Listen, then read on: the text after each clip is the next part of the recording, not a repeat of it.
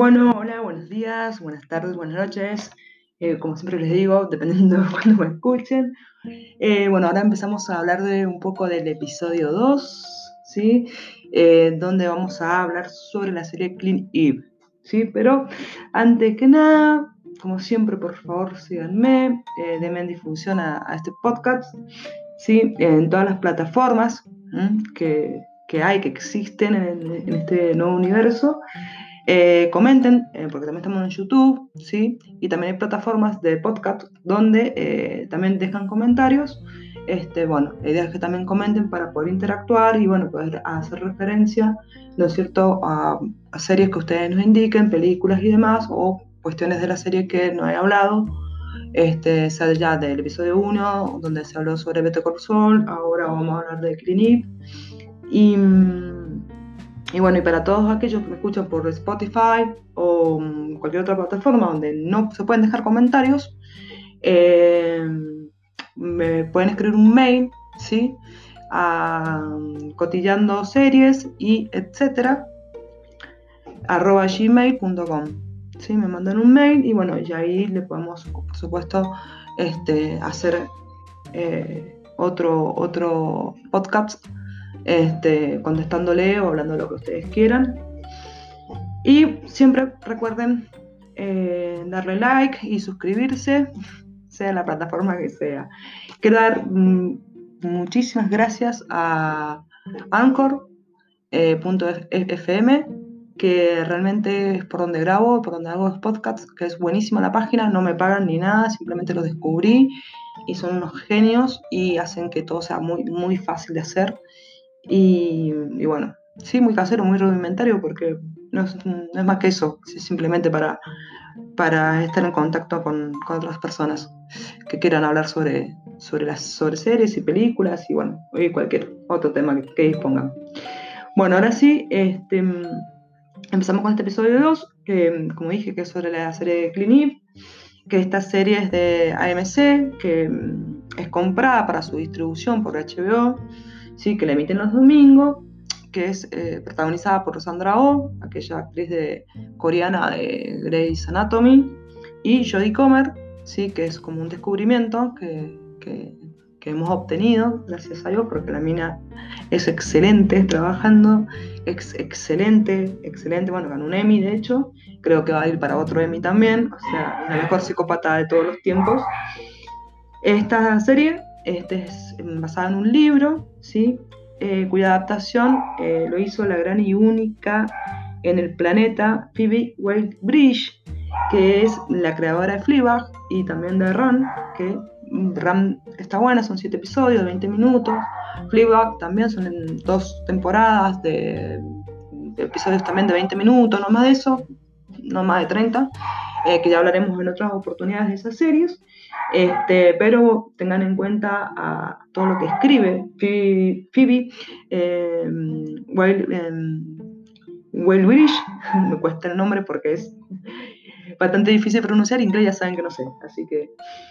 Eh, pero bueno, todo lo que ella escribe es bastante interesante, también actúa y también dirige, o sea que es súper completa y es una maravilla todo lo que hace, bueno, soy una fan de ella. Bueno, Clint tiene tres temporadas, ¿sí? este domingo ahora 31, ¿sí? Eh, sigue, eh, digamos, sí, es el último episodio que vamos a ver de la tercera temporada, pero ya sabemos todo que sigue en la cuarta temporada. ¿Mm? Hay una cuarta temporada ya firmada y concretada, vamos a ver cuándo la filman y cuándo se estrene. Em, bueno, esta serie, ¿cómo puedo hablar? Se la súper recomiendo para aquel que no la vio, ¿sí? Eh, tiene una primera temporada que es fabulosa, una segunda temporada que es fabulosa y bueno, una tercera que me voy a referir a ella ahora un poco, bastante crítica, porque mm, creo que mm, ha sido puro relleno y eh, con cosas con bastante sin sentido para mí. Y mm, todo porque ya tienen como asegurada la cuarta temporada. Entonces lo que hicieron fue tener muchos episodios de relleno y de cosas mm, casi sin sentido eh, para llegar a una cuarta temporada que la tenían segura. Yo creo que si lo hubieran terminado en esta tercera temporada, o si hubieran sabido que había nada más que tres temporadas, no hay cuarta, hubieran hecho una tercera temporada que realmente vale la pena. Eh, estoy hablando más bien, ya lo vamos a tocar bien en profundidad, pero estoy hablando más bien del hilo conductor, de la historia que plantean, eh, no así en lo que es producción o en lo que es vestuario, fotografía y demás, que es brillante. nosotros con Killing estamos hablando de una serie de alta calidad, o sea, no hay series como esta. Este, mm, bueno, Sandra Oh, como dije, es, es Eve, Polastri en esta serie, que es una oficial del MI5, ¿sí? y tenemos a Joey Comer, que en realidad es una, se llama Villanev, o su nombre real que es Oksana, que es rusa, y También trabaja Fiona Shaw, que es Caroline, que es la jefa eh, de la sección del MI6, que es eh, realmente una historia, eh, o sea, el MI6, como el MI5 y demás, son un centro de investigación, ¿sí? Este, el, MI6 es, se basa sobre el centro de investigación de inteligencia británico, ¿sí? sobre la sección rusa, digamos, de las investigaciones con, con respecto a los rusos. Bueno, esta es una historia em, donde vamos a encontrarnos frente a, una, no se puede decir ni siquiera oficial, porque es simplemente es Sandra y una investigadora, entre comillas, y, una psicópata serial, que es Joy Comer, en el papel de Villanelle. Eh, creo que es la psicópata de las psicópatas, no hay otra psicópata mejor que ella.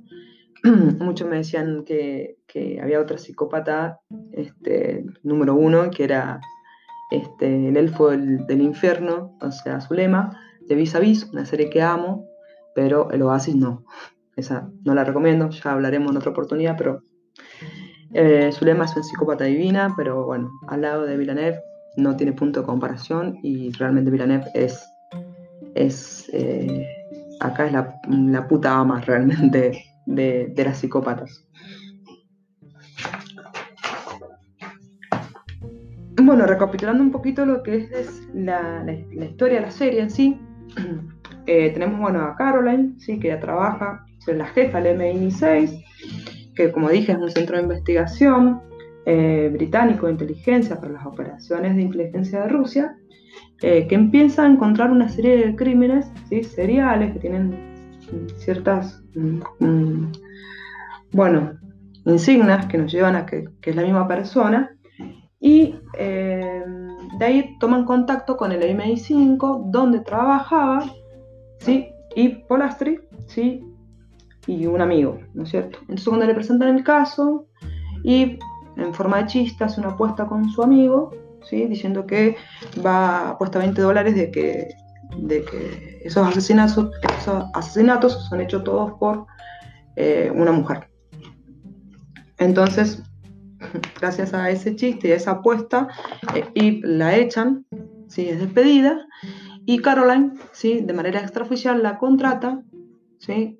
y la lleva a una guarida que sería ese centro de investigación extraoficial, para que investigue, porque le dé capacidad para sus em, conspiraciones, hacer unas conspiraciones mentales fantásticas, y entonces eh, Caroline ve eso, esa capacidad, esa inteligencia en y por eso la contrata, y eh, lleva también a su amigo, que también fue despedido, y también trabaja el hijo de Caroline, eh, Kenny, y otra chica más.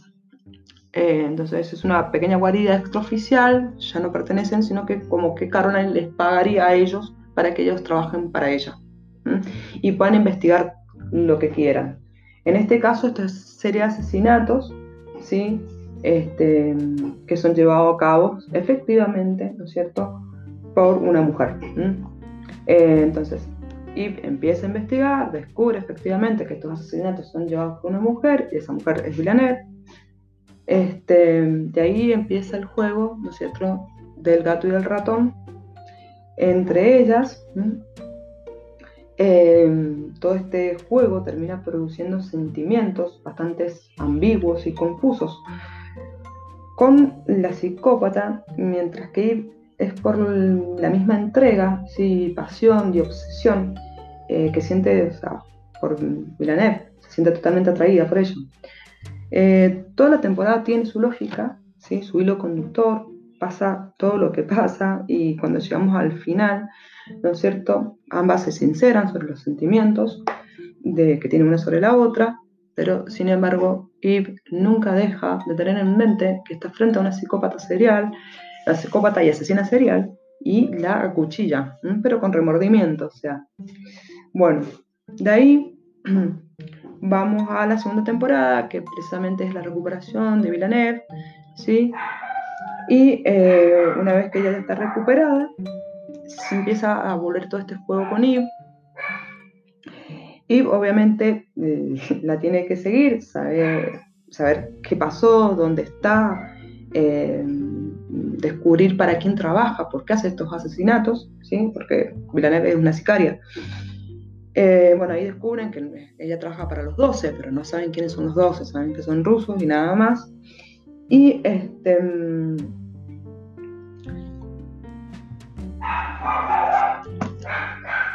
eh, bueno, la verdad que tiene todo un buen desarrollo. Eh, en todo eso se hace un, arreglo, digamos, entre el Centro de Inteligencia británico, por decirlo de alguna manera, con los rusos, para que Ivy y Villeneuve trabajen juntas para matar a un multimillonario, donde ese multimillonario en realidad eh, lo que hacía era vender datos, ¿sí? Y, esos datos, bueno, es muy peligroso que los tuviera. Entonces, bueno, obviamente que las dejan trabajar juntas, obviamente que Villeneuve iba a terminar matando al multimillonario, porque Villeneuve es una máquina de matar. Em, y terminan en el último episodio este, juntas, o sea, y termina matando por ella, por, por salvar a Villeneuve, supuestamente. Eso es otra psicopateada que hace inteligentemente eh, em, y ahí Villeneuve le propone como seguir juntas, como irse a una cabaña, como, una vida juntas. Eh, y ahí siempre tiene presente que, no, que, todo eso es mentira, porque sabe que los psicópatas no tienen sentimientos, que es algo imposible y, se va. Entonces eh, no acepta esta realidad y le pega un tiro por la espalda y la deja creyendo la muerta y se va, sin remordimiento alguno. Tal es así que la, tercera temporada empieza directamente con el casamiento de Villeneuve con una mujer que nunca más la volvemos a ver, ni sabemos ni quién.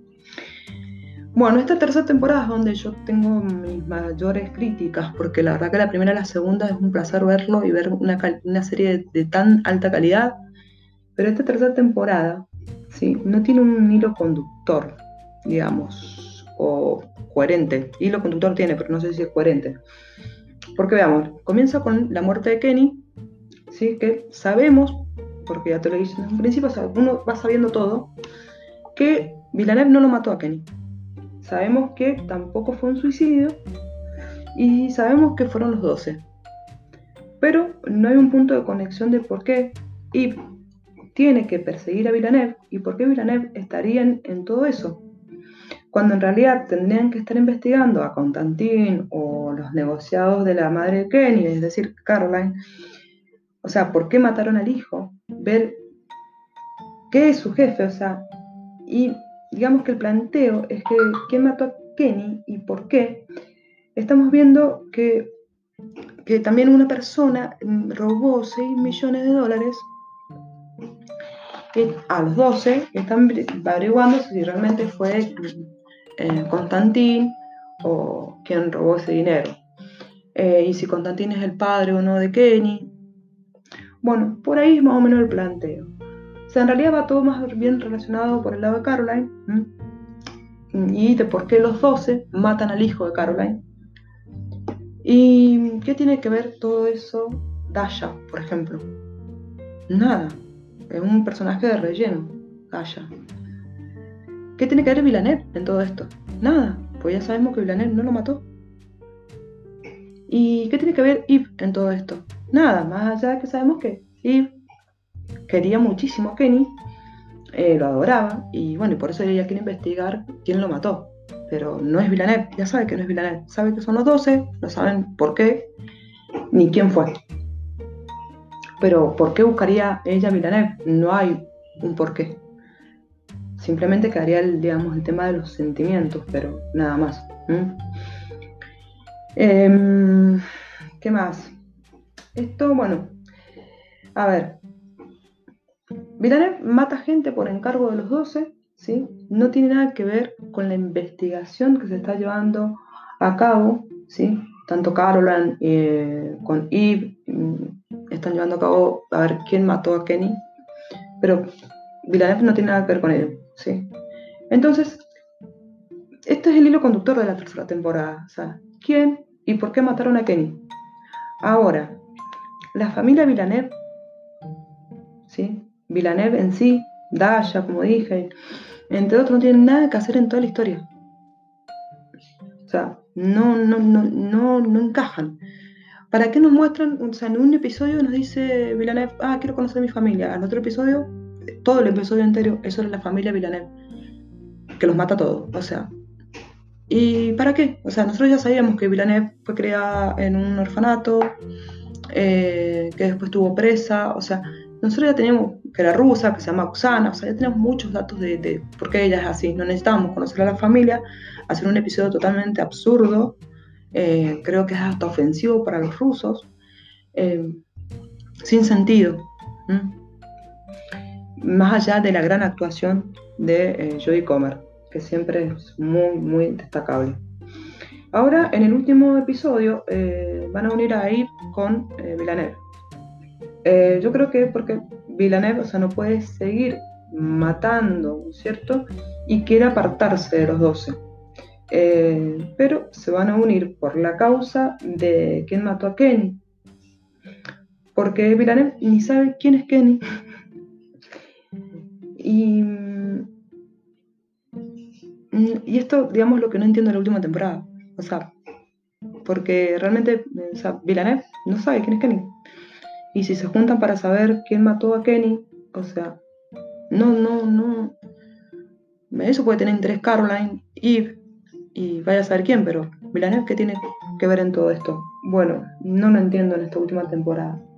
O sea, yo no discuto nunca que el punto fuerte siempre, tanto de primera temporada, segunda y tercera temporada, sea la pareja, eh, como la psicópata atrapa a una obsesiva, y mm, bueno, la psicopatea a morir.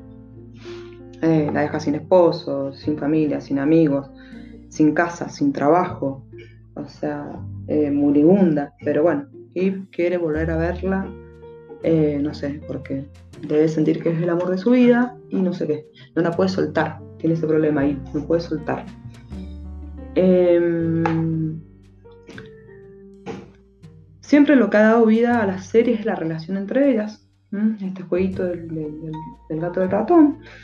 Pero en esta tercera temporada, o sea, me parece que esto, ¿no? Que el hilo conductor va por un lado, la relación de ellas la han dejado de lado para hacer solamente dos encuentros en toda la temporada y nos han rellenado, ¿sí? Durante el resto de los episodios con personajes que no tienen finalidad, ¿cierto? Un nuevo ayudante que es bastante inútil y no saben qué se metió, el jefe del periódico que también no tiene importancia, el nuevo ayudante de IP que es también del periódico que no tiene mucha relevancia, Dasha que mm, no sé ni por qué le inventaron o para qué. Eh, y así, es una sucesión de nuevos personajes sin sentido, o sea que realmente me han dejado, este, me ha desconcertada, porque no, esto es una serie de calidad. Em, el hilo conductor, o sea, de la, tercera, temporada tendría que haber sido desde el comienzo algo que las una a las dos, no solamente la historia de amor, sino algo base, ¿sí? Que, eh, que es lo que para mí falla esta tercera temporada, es que este hilo conductor va por un lado, ¿sí? Y la historia de ellas va por otro. Y la emoción de que ellas dos se encuentren no ocurre. ¿Por qué? Porque la emoción la vemos recién en el episodio 3, eh, cuando se encuentran, ¿sí? Y en el 8 supuestamente este domingo. O sea que en definitiva nos hemos fumado ¿sí? una temporada de 8, de 8 episodios para ver minutos de reencuentro entre las dos protagonistas. Pero nada tiene que ver con el hilo, con, el hilo conductor que construyeron. Podrían haber dejado la duda de que si Kenny lo mató o no Villanelle, y de ahí surjan los encuentros entre ellas, tendrían que haber jugado con, eso. Eh, lo único que han dejado claro en la tercera temporada es que Villanelle no quiere seguir matando, que se ha vuelto una persona vulnerable, que tiene sentimientos sobre Eve, que tiene poder sobre Eve y que quiere seguir psicopateándola y quiere seguir sometiéndola a su poder, eh, ese poder que ejerce sobre Eve, que no le tiene miedo. Eh, y hasta el momento del beso eh, lo vemos como la agarra ¿no? y la trepa, enseñándole que ella tiene el poder y que Eve le tiene que tener miedo. Y la otra, o sea, ahí pobre Eve, como siempre me indefensa y con miedo, ¿qué hace? Le encaja el beso para sorprenderla y poder huir. Eh, hasta esa escena del beso creo que es criticable porque le tendrían que haber puesto que eh, Villeneuve la agarra de nuevo y le da un beso con, con algo más de pasión y después dejarla huir.